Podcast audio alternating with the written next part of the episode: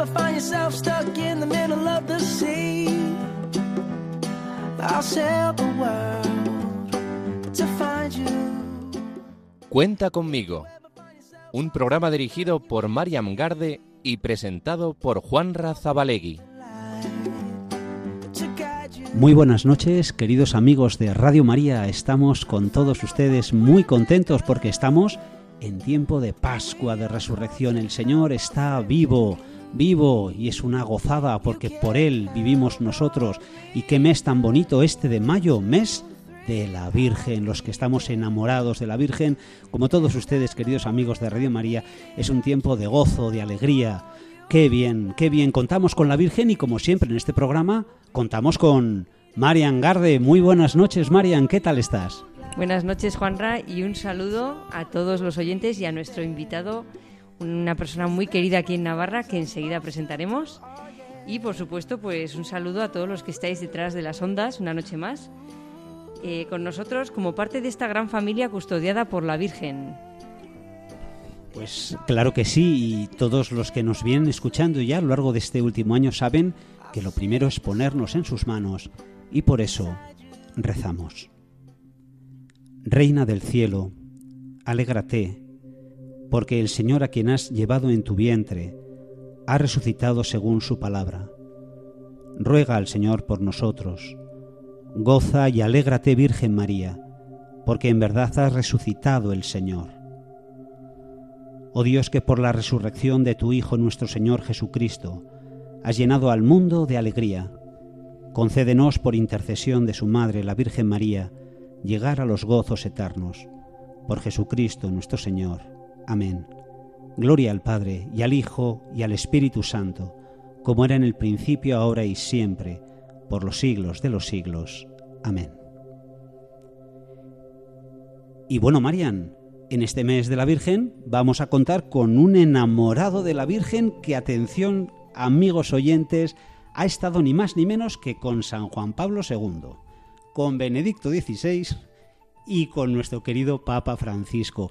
Pues, pues rápidamente no podemos aguantar más y queremos presentarles a todos ustedes al arzobispo de Pamplona y Tudela, don Francisco Pérez. Muy buenas noches, ¿qué tal está? Muy bien, muchas gracias por vuestra presencia y sin duda por la presencia de la Virgen, que es siempre la madre que nos acoge y la madre que nos lleva siempre por el camino que es su Hijo Jesucristo. Qué alegría, qué bien. Bueno, es un invitado de lujo, ¿verdad, Marian? Como siempre en este programa. Cuenta conmigo. Pues hoy contamos con don Francisco Pérez, arzobispo de Pamplona, y, y este es un programa que en principio, aunque está destinado a jóvenes, también es para todos aquellos que tienen un alma joven, un corazón joven. ¿Cómo ve usted, cómo ve usted, don Francisco, a nuestros jóvenes? Bueno, yo veo a los jóvenes pues como yo me veía cuando era joven, pues con vitalidad, con disposición, con entrega y luego sobre todo yo les veo muy curiosos, Sí. lo cual hay que cuidar, porque la curiosidad a veces por, por qué camino se va, pues puede provocar bien o puede hacer mal. Y entonces desde ahí pues todos tenemos que aprender y madurar, sobre todo viviendo en el bien Sí. y evitando y no aceptando el mal. Qué bien, qué bien, qué, buenos consejos. Eh, la verdad es que mm, la juventud, claro, estamos viendo en estos últimos tiempos, y usted sabrá mucho mejor, don Francisco, movimientos que, que están siendo muy atractivos para los jóvenes. Podemos hablar de un Hakuna, de un Efetá, de un Bartimeo. ¿Usted cómo ve esa realidad ahora? Bueno, pues yo lo veo como un don de Dios, porque el Señor siempre tiene sus maneras y sus formas de ayudarnos en todas las épocas. Lo vemos en el siglo I, en el siglo II, Sí. y así si vamos recorriendo todos los siglos. Y hoy también, en el siglo XXI, pues tenemos que pensar que el Señor no para, sobre todo de entrar en los corazones. Yo es lo que hago todos los días, nada más que me levanto, decirle al Señor, le reto, Señor, entra en el corazón de todos los navarricos que yo no puedo entrar, pero tú sí. Qué bien, qué bien, don Francisco. Es una oración muy bonita y además nos consuela mucho. Bueno, Marian, eh, ¿quieres comentar alguna cosica, don Francisco? Buenas noches, don Francisco. Es un gusto tenerle aquí. Estamos encantados de que esta noche se haya tomado la molestia de venir hasta aquí, hasta el seminario, y podemos compartir un rato agradable. Le, quería comentar, como últimamente ya se va acercando la fecha, eh, estamos organizando desde todos los sitios de España la JMJ para poder ir a Portugal a compartir eh, eh, unos días con el Papa. Eh, usted me imagino que tendrá intención de asistir. Sí, yo asistí a la primera que vino Juan Pablo II a Santiago de Compostela y he asistido a varias, a otras no, pero a esta sin duda tengo pensado ir, si Dios quiere, junto con los 1.200 jóvenes que irán de Navarra, como mínimo. ¿Por qué? Porque están haciendo una propaganda muy hermosa y al mismo tiempo una invitación para que los jóvenes descubran que hay algo más y ese algo más nos lo da Jesucristo y que la Iglesia así se lo quiere ofrecer a través del Papa Francisco. Qué bien. Y además la JMJ que, que reunirá, pues bueno, millones de jóvenes, eh, también es un momento precioso para que estos jóvenes se pregunten un poquito más sobre su vida, sobre el sentido, sobre una palabra que a lo mejor a veces puede asustar, que es la vocación.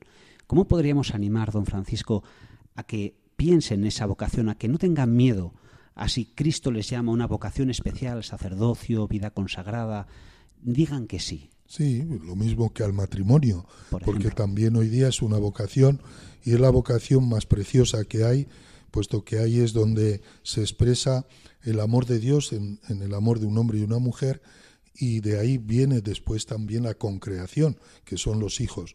Y también, como no, la vocación a la vida consagrada, que sin duda tanto bien está haciendo y ha hecho en la, en la vida de la Iglesia, como al sacerdocio. Yo también les pido a, a chicos que se lo planteen seriamente, porque hoy día no solamente hemos de fiarnos de los médicos de cuerpo, que hay que fiarse, y los médicos del espíritu, que son los psicólogos, psiquiatras, que también, pero y de la parte espiritual necesitamos, son las tres componen- componentes del ser humano, cuerpo, alma y espíritu, como muy bien decía San Pablo, ¿no?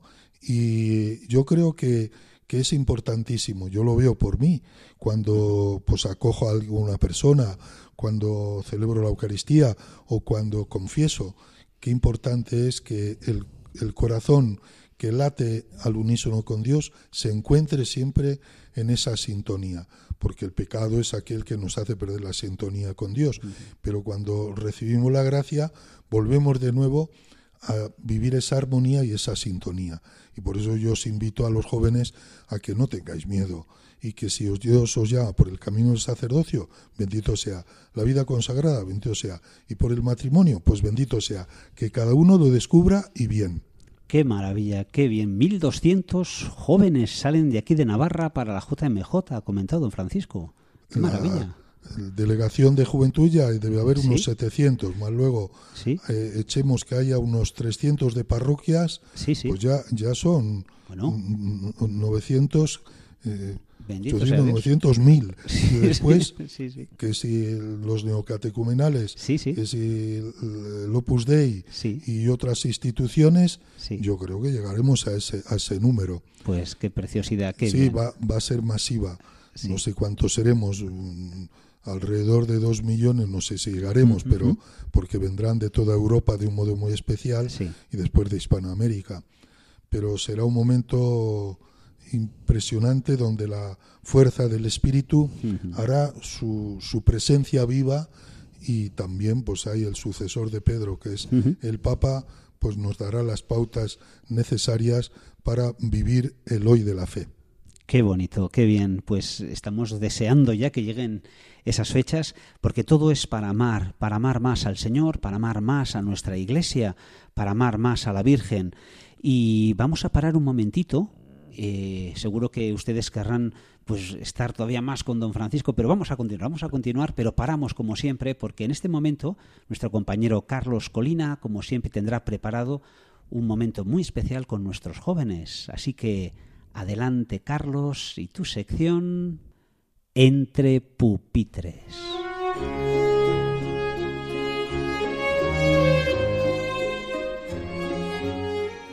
Juan Ramarian, muy buenas noches. Vamos a escuchar a los alumnos de cuarto de la ESO del Colegio Teresianas de Pamplona, que en la asignatura de arte, a través de un libro escrito por Fernando Echarri, del Museo Universidad de Navarra, se han acercado a las obras de arte contemporáneo que nos van a contar como niños, sin tratar de reconocer, sino más bien de conocer. Escuchamos. Mirar no es reconocer, es intentar conocer.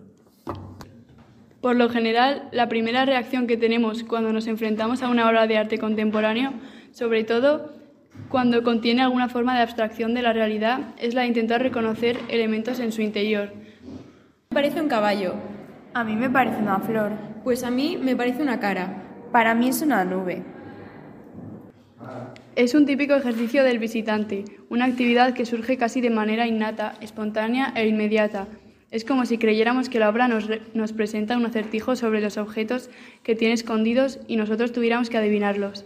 Pensamos que esa es la clave, el ejercicio a, a realizar con el arte contemporáneo, adivinar los objetos que contiene, pero la clave quizás sea otra. Obviamente, esta actividad es bien recibida porque nuestros ojos están detenidos en la obra e intentan mirar en profundidad. Además, Suele ser un ejercicio que nos gusta realizar porque obtenemos satisfacción cuando descubrimos algo reconocible. Incluso cuando estamos acompañados, este ejercicio es muy habitual e implica una socialización positiva. Nos gusta comentar con nuestros acompañantes nuestra solución al acertijo y contrastar con la opinión de los demás. Se refuerza así una mirada indagadora que trata de descubrir lo que podemos reconocer, lo reconocible. Como se ve, es un modo de acercarse al arte contemporáneo que tiene sus ventajas pero a la vez es un ejercicio muy dirigido mentalmente, muy focalizado en la actividad de reconocer. La desventaja de esta manera de relacionarnos con la obra, de poner los ojos en la obra, es que limita nuestra experiencia, le quita otras posibilidades y dimensiones. Si nuestra relación con la obra solo se limita a resolver este acertijo del reconocer, estamos limitando la experiencia, dejando de lado muchas otras vías de acercarme a la obra que pueden poner de manifiesto otras dimensiones por lo pronto desconocidas.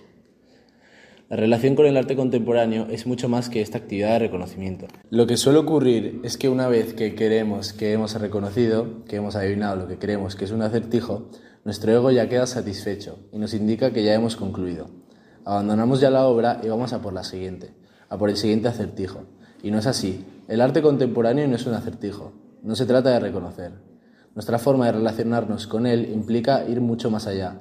Debemos crear otras formas de relacionarnos con la obra nuestra mente, que siempre está alerta y desarrollando actividad, intenta establecer conexiones entre la obra del arte contemporáneo y lo conocido. Nuestro cerebro funciona así. Necesita explicar lo que ve asociándolo al mundo que ya conoce. Intenta analizar, descomponer, establecer analogías, sintetizar, vinculando la obra con los elementos ya sabidos. De esta forma, nuestra mente intenta explicar la obra desde nuestro propio mundo. No se trata de un ejercicio inadecuado o inútil, es conveniente, Suele ser interesante y nos ayuda, pero no es suficiente. Para aprender a contemplar no podemos quedarnos solo en un reconocer. Si queremos ver y relacionarnos con la obra en profundidad, tenemos que avanzar más allá de lo que reconocemos, superarlo, incluso en algunos casos, ninguneando lo que reconocemos. Sabemos que la obra de arte utiliza un lenguaje, nos quiere contar cosas que quizás nosotros no conozcamos todavía. En ocasiones quiere prescindir del mundo conocido, contarnos otras apariencias del mundo real o contarnos emociones o ideas no explícitas, subyacentes, que no quieren estar representadas por un objeto o elemento del mundo con una apariencia conocida. En muchas ocasiones quiere provocar sensaciones. Su manera de comunicarse es diferente. No se trata de un lenguaje figurativo que utilice figuras, sino que trata de un lenguaje que modifica la realidad, la moldea, la superpone, la descompone, la recompone y la abstrae. Por eso, al relacionarlos con el arte contemporáneo, hay que saber gestionar esa actividad intelectual que constantemente intenta reconocer objetos, porque puede que esté condicionando nuestra relación con la obra, generando un marco de escucha inadecuado, demasiado focalizado en esa tarea de reconocer, desatendiendo así otras posibilidades. El ojo debe escuchar las propuestas de la obra sin los prejuicios que el mundo conocido y reconocido puede provocar. Hay que dar a la obra de arte contemporáneo la oportunidad de que me cuente cosas que yo todavía no sé o no he experimentado. En definitiva, debemos estar más abiertos a la posibilidad de conocer que a la de reconocer. Cinco consejos. Cuando mires, mira. Desde cualquier otra actividad. No hagas nada más. Aíslate del mundo, que tu mundo sea la obra de arte. Intenta detener tu mente para estar con atención plena en la actividad de mirar. No pienses en el futuro ni en el pasado, solo en el presente. Estate atento a cómo tu mente intenta reconocer. Siempre lo intenta. Prueba a instar a tu mente a que desista de reconocer, a que ponga esta actividad en segundo plano. Supérala, indícale que esté atenta a otros mensajes que emita la obra y que le permitan avanzar en el reconocer. Realiza el ejercicio de mirar la obra de forma global, en su totalidad, sin detenerte en las partes. No reconoces elementos, no tiene interés en sí mismos, solo la obra en su conjunto tiene interés. Relaja el control del pensamiento lógico. Una obra de arte no es un jeroglífico o acertijo que tenemos que adivinar, o en ocasiones a lo mejor sí. La intriga es buena compañera. Intenta seguir el camino de la intriga para responder a las preguntas que te vaya sugiriendo. Estate muy atento a los detalles, escudriñando cualquier aspecto que te aporte emociones, sentimientos o ideas.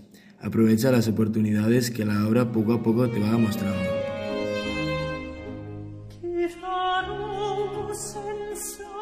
Muchas gracias, Carlos, y muchas gracias a esos alumnos de la ESO del Colegio Santa Teresa de Pamplona. Es un gusto escuchar vuestras aportaciones.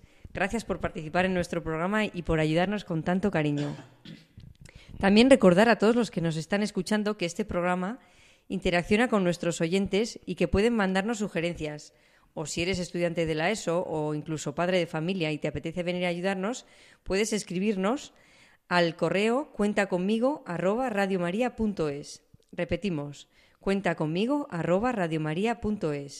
Estamos deseando escucharos. Pues continuamos, continuamos en este, esta segunda parte de nuestro programa con este invitado muy, muy, muy especial que es nuestro arzobispo de Pamplona Tudela, don Francisco Pérez.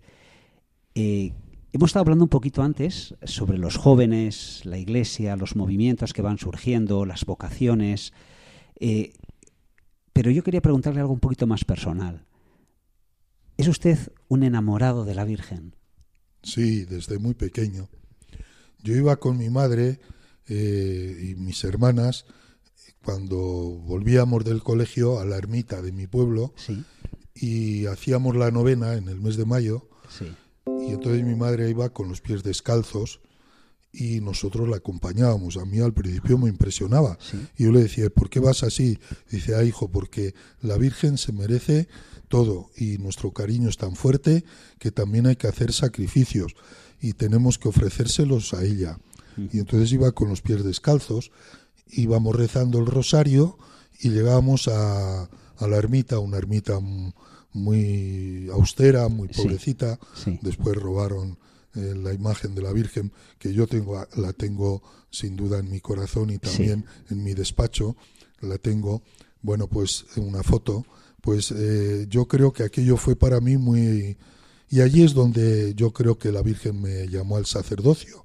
Y a los ocho años yo le dije a mi madre que quería ser sacerdote. Y dice, ¿por qué quieres ser sacerdote? Pues para llevar eh, el Evangelio de Jesús a la gente. Y, quiero llevarlo siempre con María, de mi mano, que me lleve ella. Bueno, son de esas expresiones que a veces uno tiene, pero que indica en el fondo aquello que ha aprendido al lado y sobre todo de mi madre. También mi padre, pero mi padre mientras tanto estaba trabajando. Pero los tres hermanos íbamos con mi madre, los tres hijos de ella, íbamos a la ermita de Villuela, así se llama la Virgen de mi pueblo. Sí, sí, sí, Y allí es donde descubrí pues la belleza de lo que es el amor, el amor a la Virgen, eh, el amor a los demás. Me vino también pues dentro que quería ser misionero, como San Francisco de Javier, porque leía, de pequeño ya leía pequeñas vidas de los santos.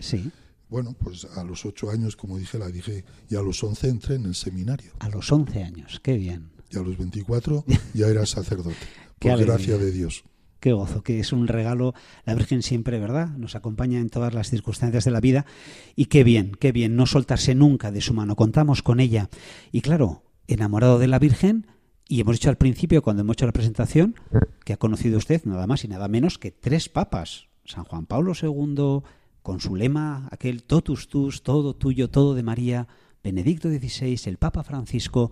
Claro, ¿Qué le transmiten o qué le ha transmitido los papas siempre en este momento, esos momentos de su, de su ya de servicio como obispo. Pues bueno, el. Papa San Juan Pablo II fue el que me nombró obispo. Yo tenía 45 años y fue el 2, eh, era un 2 de diciembre eh, de 1995 y, y yo me quedé sorprendido cuando me comunicaron desde la Anunciatura que me había nombrado nombrado obispo de Osma sí. Soria. Sí. Y entonces yo dije, no sé, yo era director espiritual del Seminario de Madrid. Cada año salían 24 sacerdotes nuevos en el Seminario de Madrid. Y yo estaba ahí de formador primero y después de, de director espiritual. Y entonces, pues lo primero que hice fue pedir en la Anunciatura que, que, que quería rezar a la Virgen. Sí. Y entonces fui a la capilla pequeñita, una capilla pequeñita que tienen, Sí. y allí me ofrecí a la Virgen. Y la dije, si es la voluntad de tu hijo que yo sea obispo, dame una señal. Y empecé a sentir una, una gran paz interior que ha permanecido siempre. Qué bien. Y luego, pues, eh, me comunicaron que el Papa me iba a ordenar, si esto era el 2, 2 de diciembre de 1995, el 6 de diciembre de 1996. Digo, y a mí, sí, sí, quiere ordenarle el Papa en la Basílica de San Pedro. Y el 6 de diciembre de 1996 Sí. fui ordenado en la Basílica de San Pedro y luego estuve cuatro veces con él, estuvo Sí. al día siguiente con mi familia, est- estuve luego en las visitas al Límina que Mm. hice. La última fue a pocos días antes de morir, cuando yo era arzobispo castrense, Sí, sí. que fui también después de Bur- Burgo de Osma, me nombraron arzobispo castrense Sí. y entonces una de las cosas que me dijo y que llegó a mi corazón, cuando le venga la cruz, Sí. me regaló un pectoral, eh, lo que llevamos los obispos, una cruz en el pecho, por eso se llama cruz pectoral, Sí. de pectus pectoris en latín significa pecho, la cruz pectoral, y esa cruz ahora está con un misionero que va recogiendo a niños por los cubos de la basura Ah. porque los padres los abandonan y tiene más de 300 niños. Y entonces está en misiones. Y todos los días tiene al lado del sagrario tiene la foto de San Juan Pablo II y también este pectoral que él me regaló y les da a besar el pectoral. Y entonces una de las cosas que me dijo es Sí. esta, cuando le venga la cruz abrácela, pero no vacía, sino llena de Cristo. Y me dio un abrazo. Ya estaba bastante malico Mm. porque ya tenía Parkinson Sí. Y, y- y a los pocos días falleció. Estuve con él cinco veces, pero yo siempre recordaré eh, esto que nunca he olvidado. Cuando le venga la cruz, abrácela, pero no vacía, sino llena de Cristo. Y eso me ha ayudado mucho en mi ministerio, que ya llevo 27 años. 27 años. Qué maravilla. ¿Y mucha diferencia con Benedicto XVI? Bueno, eh, l- yo creo que cada papa tiene su carisma. Sí. Benedicto XVI era el hombre de las pocas palabras, pero certeras. Y entonces sus escritos son clarísimos. Y a mí me ayudó mucho. Y sobre todo, pues cuando hablaba con él, enseguida me escuchaba y después me decía tres palabras, pero que ahí indicaba todo. Y entonces ese ha sido también para mí un motivo de gran alegría, las veces que pude hablar con él. Sí. Y luego, pues con el Papa, con el Papa eh, Francisco, Sí. pues bueno, eh, es muy latino. Sí. Incluso en algún momento yo le dije, ¿cómo se nota que es porteño? Y él me dijo, dice, ¿qué quiere? ¿Que sea navarro? Digo, hombre, igual, igual también le venía un poco bien. Quiero decir, en esas bromas Sí, que son sí. sin duda de propias de, de nuestra lengua castellana sí. y también de su, su lengua argentina porteña, sí, pues eh, tiene otra, otras características que son también pues, de cercanía. Sí. Eh, él siempre es muy espontáneo, eh, habla desde el corazón. Bueno, Sí. pues cada uno tiene sus características, pero en definitiva todos son sucesores de Pedro y, y eso es lo que a mí siempre me llena porque siempre les digo lo mismo. Tú eres Pedro, Sí. tú es Petrus, le Sí. digo en latín. Sí, Y entonces, pues, o nos damos un abrazo o nos, o nos saludamos afectivamente como hermanos. Y con el que más he estado ha sido, más tiempo ha sido con el Papa Francisco. Qué bien, pues hay que rezar mucho, ¿verdad? Por la unidad de la Iglesia y que nuestros jóvenes no tengan miedo de defender esta iglesia que tanto les quiere y que les acoge. Esposa de Cristo, nace desde la cruz del Señor, desde esa herida de su costado, de sangre y agua, y ahí está, y por ella los sacramentos, y por ella nos lleva a la vida de gracia y nos acerca al corazón del Señor, que es donde tenemos que estar. Y aunque pues caigamos, tengamos nuestras caídas, nuestras miserias, nuestros pecados, el Señor ya sabe y nos espera y nos abraza con locura. Qué maravilla poder compartir este ratico pues con don Francisco Pérez, arzobispo de Pamplona Tudela, y es una maravilla lo que nos, lo que nos está contando. Eh, claro, mes de mayo, usted ha dicho que iba con su madre a las romerías. Es una preciosidad. Aquí en Navarra hay mucha tradición también de romerías. Habría que animar también a los jóvenes, ¿verdad? Que acudiesen desde sus pueblos, desde sus, eh, desde cualquier lugar, pues de donde vivan, si tienen cerca una ermita, que se acerquen, que recen. Se, habría que invitarles, ¿verdad? Que los jóvenes se moviesen en estas romerías. Claro, claro que sí. Y yo veo que cada vez asisten más. Y es importante porque la devoción a la Virgen eh, nos hace ser más sensibles Mm. a las necesidades del ser humano y sobre todo a los más pobres. Yo creo que esto nos lo, nos lo enseñan los santos. Y recordemos al Beato Acutis, por ejemplo, este joven que tenía una gran devoción a la Virgen y tenía sin duda ese, esos encuentros con Jesús Eucaristía, donde iba a adorarle todos los días cuando abrían la iglesia y después cómo acudía a, los necesitados. Yo creo que en esto tenemos que, que aprender y, y de un modo especial hoy día. Y los jóvenes, pues cuando veáis a un joven triste, triste acudid y estar con él, tratar de, de ayudarle en aquello que podáis. Cuando veáis pues alguna necesidad de, de- de tipo, diría yo, eh, espiritual, pues también invitarle a vuestros grupos, grupos de fe. Y si les veis también que tiene alguna necesidad pues económica, pues también acudid a, a Cáritas o acudid a vuestros párrocos, que sin duda buscarán la forma de poder ayudar. Quiero decir que no nos quedemos en nosotros mismos. La devoción no se puede quedar oculta en el corazón. Ha de ser como ese dardo que sale y que se clava, ese dardo de amor, se clava después y sobre todo los más necesitados. Qué bien, pues hablando de jóvenes, tenemos ahora que contar con la colaboración de unos jóvenes muy especiales, niños, con los que está el padre David Galarza, con su sección preciosa de anécdotas culturales. Adelante, padre David. Buenas noches a todos. Como todos los meses estamos aquí, pero hoy en un mes muy especial, mes de mayo, el mes más bonito del año, mes de las flores, mes que empieza a hacer calor, mes de nuestra madre la Virgen. Seguro que este mes te has acordado un poco de la Virgen, o igual has ido a alguna ermita, o has honrado a la Virgen en algunas de sus advocaciones. ¿Qué son las advocaciones? Advocaciones. Pues advocaciones. ¿No sabes lo que son las vocaciones? Ahora mismo te lo van a explicar. Todos los nombres con los que se venera a María, Madre de Jesús. Eso es, diferentes nombres que recibe Jesús, la Madre de Jesús, la, la Virgen María. Algunos, bueno, ya sabéis, la Virgen. En otros países no se llama la Virgen, se llama, por ejemplo, Madonna. ¿Qué significa Madonna? El término Madonna, muy utilizado en Italia, deriva del latín mea domina, mi señora. Mi señora, la que es reina de mi corazón.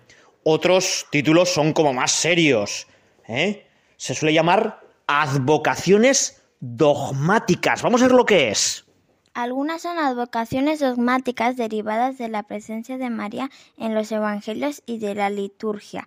Pensamos en la Virgen, Madre de Cristo Inmaculada Concepción, descendiente de David, Nueva Eva, Nueva Señora, Nuestra Señora. Nueva Señora, Nuestra Señora, muy bien. Advocaciones que salen en la Biblia. Pero otras advocaciones, otros nombres de la Virgen María, derivan de cosas que han pasado, a veces muy curiosas y graciosas. Por ejemplo, tenemos la Virgen de las Nieves o del Rayo o de... Vamos a ver dónde vienen. O pensemos en las advocaciones marianas ligadas a fenómenos naturales, como la Virgen del Rayo, ligada a la leyenda según la cual en la provincia del Viterbo cayó un rayo sobre un árbol al pie del cual estaba colocado un altar con la imagen de la Virgen María. y nadie sufrió daño alguno. O en la Virgen de las Nieves, por milagrosa nevada que tuvo lugar el 5 de agosto, día de la dedicación de la Basílica de Santa María la Mayor.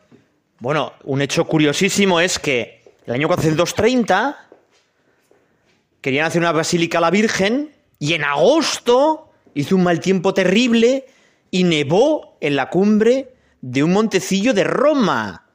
Y de ahí viene la Virgen de las Nieves. Igual está la Virgen de las Nieves de Irati, un sitio precioso. Bueno, pero también hay vírgenes que tienen que ver con animales. Curiosas son las advocaciones marianas que hacen ref- referencia al reino animal. La Virgen de la Hormiga, que habría salvado a los habitantes de la zona de Ofla- Oflago. Oflaga es un sitio cerca de Brescia. ¿Y por qué le llaman de la hormiga? Porque había un montón de hormigueros y estaban arrollando las cosechas y rezaron a la Virgen para que les salvara de esas hormigas. La Virgen reina de todos los animales. ¿eh? Y tenemos también vírgenes de partes del cuerpo humano. ¿Eh? Vamos a ver. La Virgen se también se asocia a menudo con partes del cuerpo humano o más generalmente con la salud y las curaciones milagrosas. Por ejemplo, Virgen del Rescate.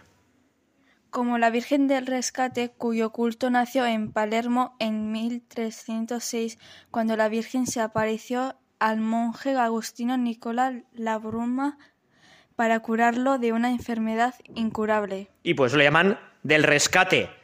¿Y hay alguna más? O la Virgen de los Enfermos, que libró de la peste a la comunidad parroquial de San Bernardo en Vercelli en el año 1630. Bueno, también hay otras advocaciones que tienen que ver con cuadros de la Virgen María. Pintores que han pintado un cuadro y que luego, pues se ha quedado ahí el nombre de la Virgen María sobre ese cuadro. También son fa- fascinantes las advocaciones marianas vinculadas a la iconografía, como la Virgen de la Pera, del cuadro del siglo XV que representa a la Virgen dando una pera al niño Jesús, símbolo de la aceptación por parte de este último del sacrificio por la redención de la humanidad. La Virgen de la Pera. Yo no he visto nunca eso, pero es una advocación muy chula. ¿Hay alguna más? o María que desata los nudos, pintado en el siglo XVIII de donde se originó la famosa gran devoción mariana. Eso es cuando tenemos un problema, es un nudo en nuestra vida y la Virgen está desatando los nudos. Muchas gracias a todos estos chavales que habéis lo hecho tan bien. Hemos conocido un montón más de advocaciones marianas. Un fuerte saludo. Nos vemos el mes que viene.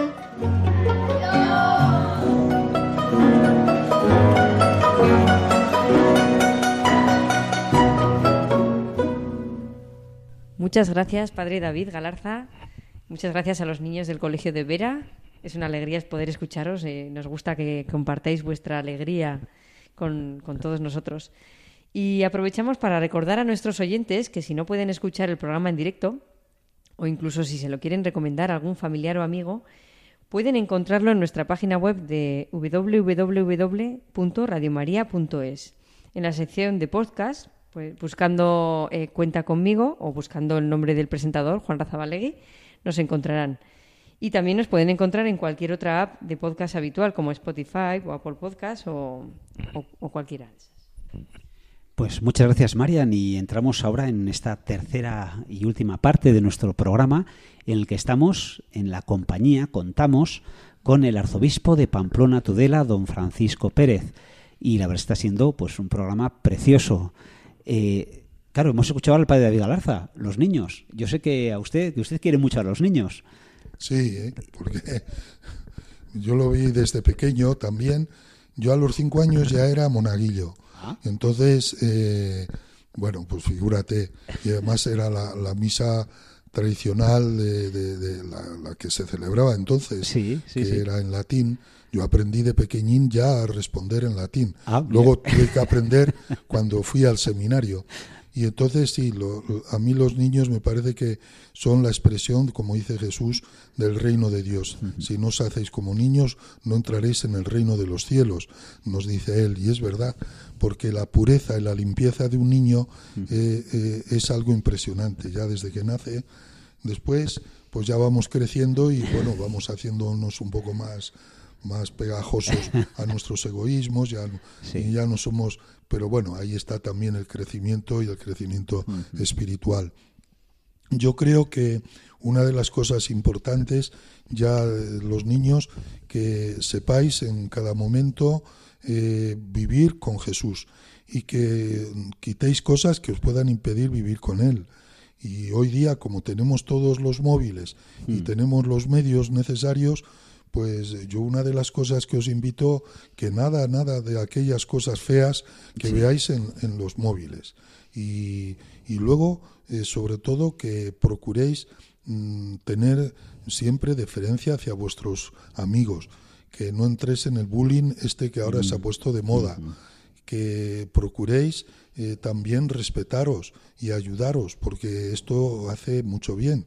Y luego que aprendáis el catecismo Mirad, que eso lo enseñen los catequistas, que el catecismo es muy importante, que os aprendáis de memoria el credo, los diez mandamientos, los sacramentos, las virtudes eh, teologales, las virtudes y, aquellas virtudes que van contra los vicios. Mirad, yo en esto empecé desde joven sacerdote a enseñar a los niños en un pueblecito que se llama Salar de los Infantes. Y el otro día me llamaba ya un, un, señor, porque claro, yo hace ya muchos años que estuve allí, hace 50 años, y entonces me llamaba y me decía, ¿no sabes el bien que me hizo aquellas pancartas que ponía en la iglesia y sobre las virtudes? Que lo tengo también en un librito, sobre los mandamientos, sobre el credo. Dice, no sabe, eso se me quedó tan grabado, tan grabado, que aún lo recuerdo. Tenemos que aprender y aprender bien el catecismo. Yo os invito a que lo aprendáis, porque eso os educa para luego saber corresponder. Si uno no sabe cuáles son las leyes, pero si yo sé cuáles son la ley de Dios, que son los diez mandamientos, pues procuraré vivirlos. Y es muy importante, queridos niños, decírselo a vuestros catequistas.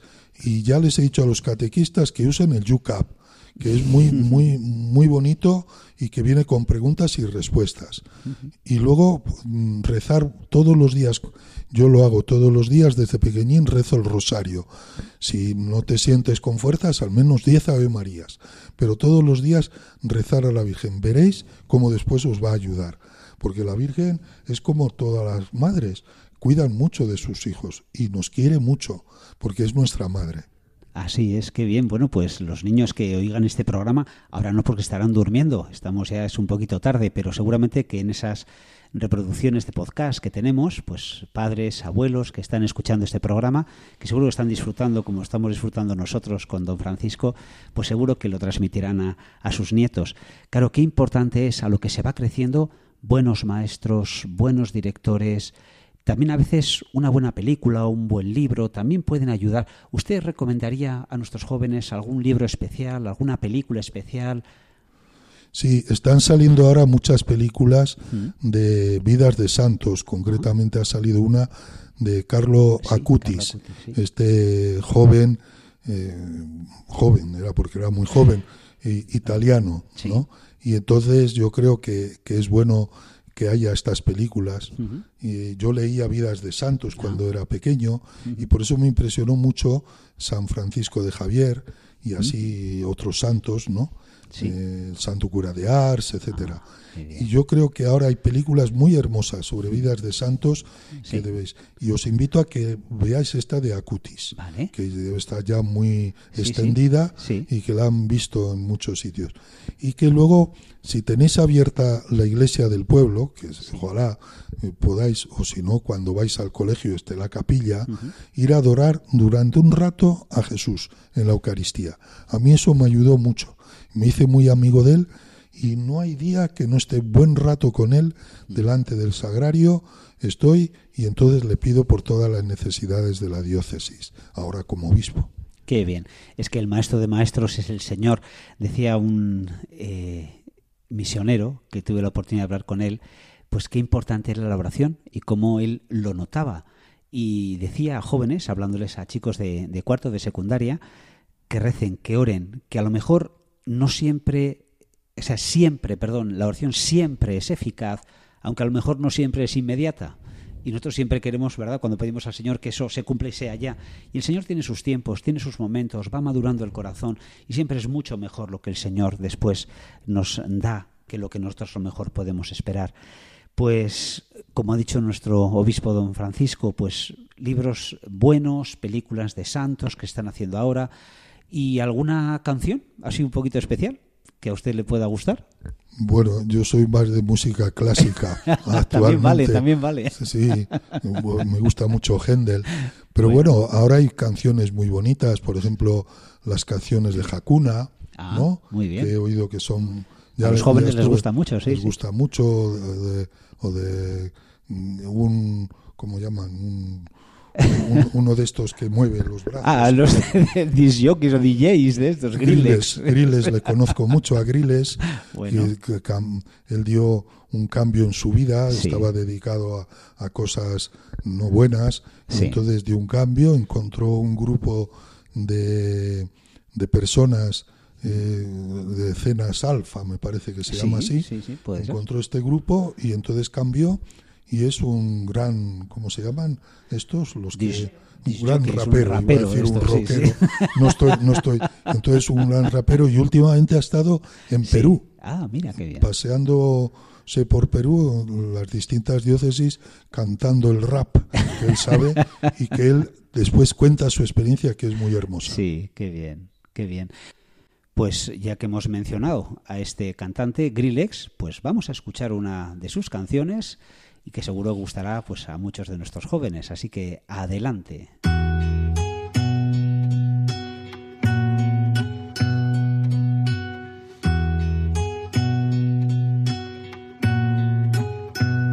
Aprende a valorarte luchando por cada sueño. Tu momento es el presente, el ayer solo es recuerdo. Observa las estrellas que te miran desde arriba. Ojalá que nunca pierdas tu sonrisa tan bonita. Aprende a valorarte luchando por cada sueño. Tu momento es el presente, el ayer solo es recuerdo. Observa las estrellas que te miran desde arriba. De verdad que vales mucho más de lo que te imaginas.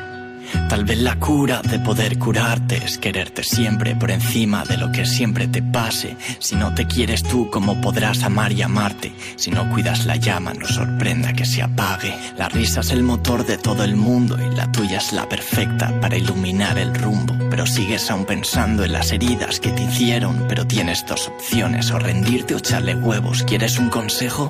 No te rindas empieza a vivir de cero. El amor nos hace esclavos, pero amar nos hace eternos. Lo que quiero es que te ames y te quites esos miedos. Que las alas que tú tienes te potencien hasta el cielo. Los complejos son normales, todos pasamos por eso. Pero ríete de ellos, que no te quiten tu tiempo. Has visto tu autoestima, dale prioridad a eso. Qué rabia que te creas lo que cuentan de ti ellos. La fuente de alegría se encuentra dentro de ti. No se encuentra fuera y si lo buscas fuera es el fin. Cree en ti y en todo lo que tú vales. No aceptes la derrota, no dejes que te apague. No es pobre el que no tiene, sino el que nunca se quiere. Porque ricos somos todos, pero pocos lo comprenden. Abrázate y perdona al pasado que tú tienes. Que todos somos torpes y cometemos errores. Aprende a valorarte luchando por cada sueño. Tu momento es el presente, el ayer solo es recuerdo. Observa las estrellas que te miran desde arriba. Ojalá que nunca pierdas tu sonrisa tan bonita. Aprende a valorarte luchando por cada sueño. Tu momento es el presente, el ayer solo es recuerdo. Observa las estrellas que te miran desde arriba. De verdad que vales mucho más de lo que te imaginas. Rompe las cadenas y caretas que te aplastan. Quien te quiere te querrá sin condiciones y sin nada. Camina hacia adelante, valorándote a ti mismo. Que la meta no da paz, lo que da paz es el camino. El esfuerzo y la constancia, los mejores compañeros. Para alcanzar todo sueño que te propongas en serio. Sonríete y lánzate un te quiero. Ámate a ti misma como nadie lo habría hecho. Oh.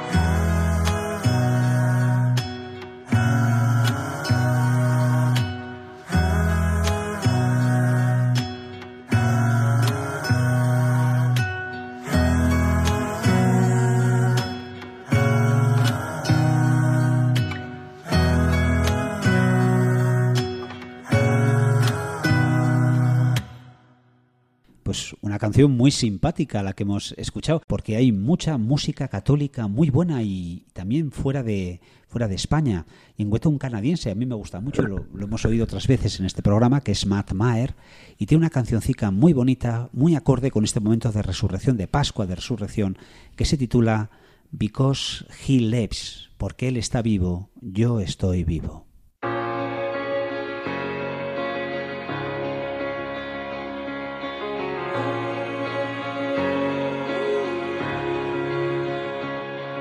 Believe in the sun. I believe in the risen one.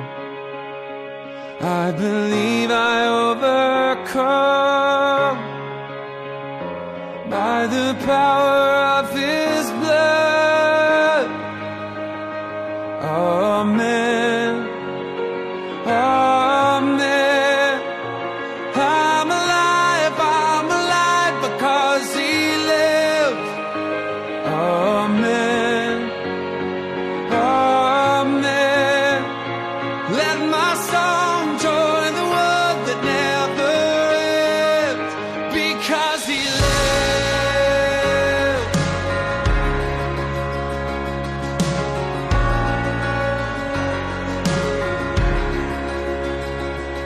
I was dead in the grave. I was covered in sin and shame. I heard mercy call my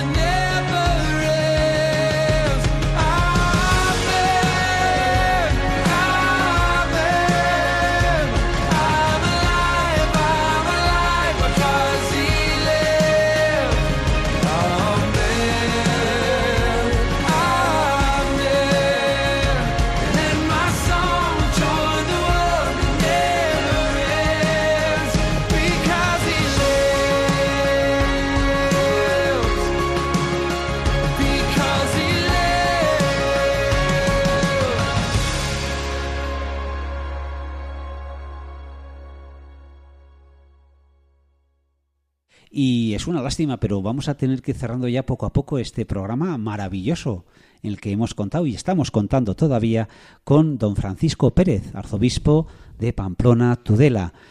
Eh, usted, yo le vengo leyendo en, en La Verdad, que es el semanario que tiene nuestra iglesia aquí, diocesana, y usted siempre eh, tiene unos artículos muy bonitos en los que siempre da respuesta a preguntas que le hacen y generalmente pues gente joven. ¿Cuál ha sido la pregunta que más un poco le ha hecho pensar, le ha hecho, no sé, eh, reflexionar? Aquella que de un joven que me hacía la pregunta eh, sobre todo sobre el sentido de la vida y cómo la sociedad estaba sufriendo a raíz de esto. Sí. Entonces yo dije que es uno de los grandes problemas, también los psiquiatras lo dicen, que se ha perdido el sentido de la trascendencia, que esta es una enfermedad que está afectando mucho y que está provocando pues eh, ese hastío de la vida y cuando llega ese hastío pues uno no quiere vivir y de ahí que hayan aumentado los suicidios. Y entonces, eh, bueno, pues a mí me preocupa eso porque si hay algo bello en la vida es saber que Dios me ama y que Dios tiene un lugar para mí cuando, cuando muera, porque la muerte no es el final del camino, es la, la puerta abierta para, para una vida mucho mejor. Y para eso pues tenemos que prepararnos. Y ese, esa ha sido una de las preguntas que más me, me llegaron al corazón. Qué bien, además tiempo de resurrección, estamos en tiempo de resurrección y es precioso eh, ver cómo nuestros, pues nuestros obispos nos dan esperanza, una esperanza que nace del amor del Señor, que nos quiere a todos y cada uno de forma pues especial y muy particular y sobre todo la Virgen. Bueno, don Francisco, el tiempo se acaba y bueno, también es verdad que usted ya, ¿cuántos años tiene? Yo tengo 76. Entonces ya se, se acaba también este Ya periodo el como... Papa me ha dicho que me, me acepta la, la renuncia Sí. porque a los 75 años tenemos obligación los obispos de enviar una carta al Papa Sí. diciendo que a los 75 años debemos renunciar, que aceptamos la renuncia. Y él me la ha aceptado esperando que venga el sucesor. Bueno. No sé el tiempo que será, llevo año y, Sí. y- y cinco meses. Sí, sí, y sí. bueno, pues cuando Dios quiera y el Santo Padre lo firme, pues vendrá un nuevo arzobispo aquí a esta tierra tan hermosa de Navarra. Pues que sepa que le vamos a echar mucho de menos. Mientras tanto, vamos a seguir disfrutándole un poquito más. ¿Qué planes tiene ahora sí más inmediatos? Bueno, pues eh, ahora lo que tenemos es la asamblea plenaria de la conferencia episcopal y luego el fin de semana mm, del, ven- del 21 al 23 tenemos un encuentro en el Escorial con jóvenes que tienen inquietud misionera. Ah. Serán alrededor de 100, ciento y pico los que suelen ir. Ya desde hace nueve años lo estamos haciendo. Y yo estoy ahí presente porque además desde la conferencia episcopal me nombraron presidente de la Comisión Episcopal de Misiones. y ahí es donde estaré esos días y procurando también dar ánimos para que todos seamos misioneros, desde Sí. el bautismo lo somos, pero también que si alguno tiene inquietud en el verano de ir a algún lugar de misión, eh, durante el verano suelen salir alrededor de 1.500 jóvenes de España que van a distinta, distintas misiones en el mundo. Generalmente son estudiantes o, o aquellos que están en los últimos años de, de bachiller y, y suelen, suelen ir... eh, eh, y ahora pues nos reuniremos con un grupito, como digo, inferior a todos los que salen, porque no todos pueden venir, y estaremos en el Escorial. Qué bien. Bueno, pues don Francisco, ¿ha estado usted a gusto en este ratico que hemos estado aquí charlando? Sí, muy bien, sí, Oye, sí. ha sido una gozada, ¿verdad que sí, María? Muy bien, sí, la verdad es que eh, nuestro arzobispo de Pamplona, Tudela, eh, nos ha demostrado que empatiza muy bien con los jóvenes y eso pues es una alegría. Y, y bueno, pues que, que se preocupa por ellos, que reza por ellos, tiene un corazón joven y, y en este programa pues eh, tiene su lugar, está claro. Así que muchas gracias y puede volver cuando quiera, aunque esté jubilado también puede volver, aquí tiene hueco siempre y será bienvenido. Dejemos la última palabra a don Francisco, si quiere decir alguna cosita más. Bueno, pues nada, que voy a rezar todos los días por vosotros, queridos chicos y chicas, queridos jóvenes, y no tengáis miedo, enamoraos cuanto más de Jesucristo, que eso os dará muchísima felicidad, porque os hará ser aquello que Él ha pensado de vosotros para que viváis en el gozo. Así que muchísimas gracias a, a Marian y a Juanra en este buen diálogo que hemos tenido y a Radio María para que la Reina de, del cielo siempre esté a nuestro lado y nos lleve siempre por los caminos de la verdad, del amor, de la justicia y de la misericordia. Pues nada más que decir, queridos amigos, ha sido un placer. Muchas gracias, don Francisco, y siempre contamos con la Virgen. Muy buenas noches.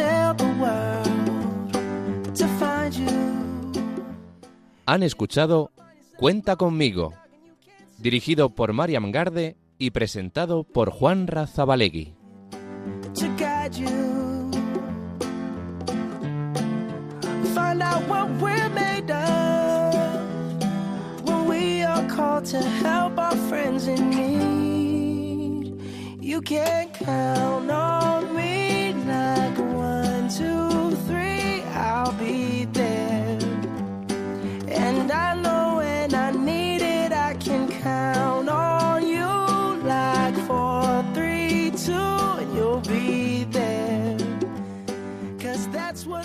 are supposed to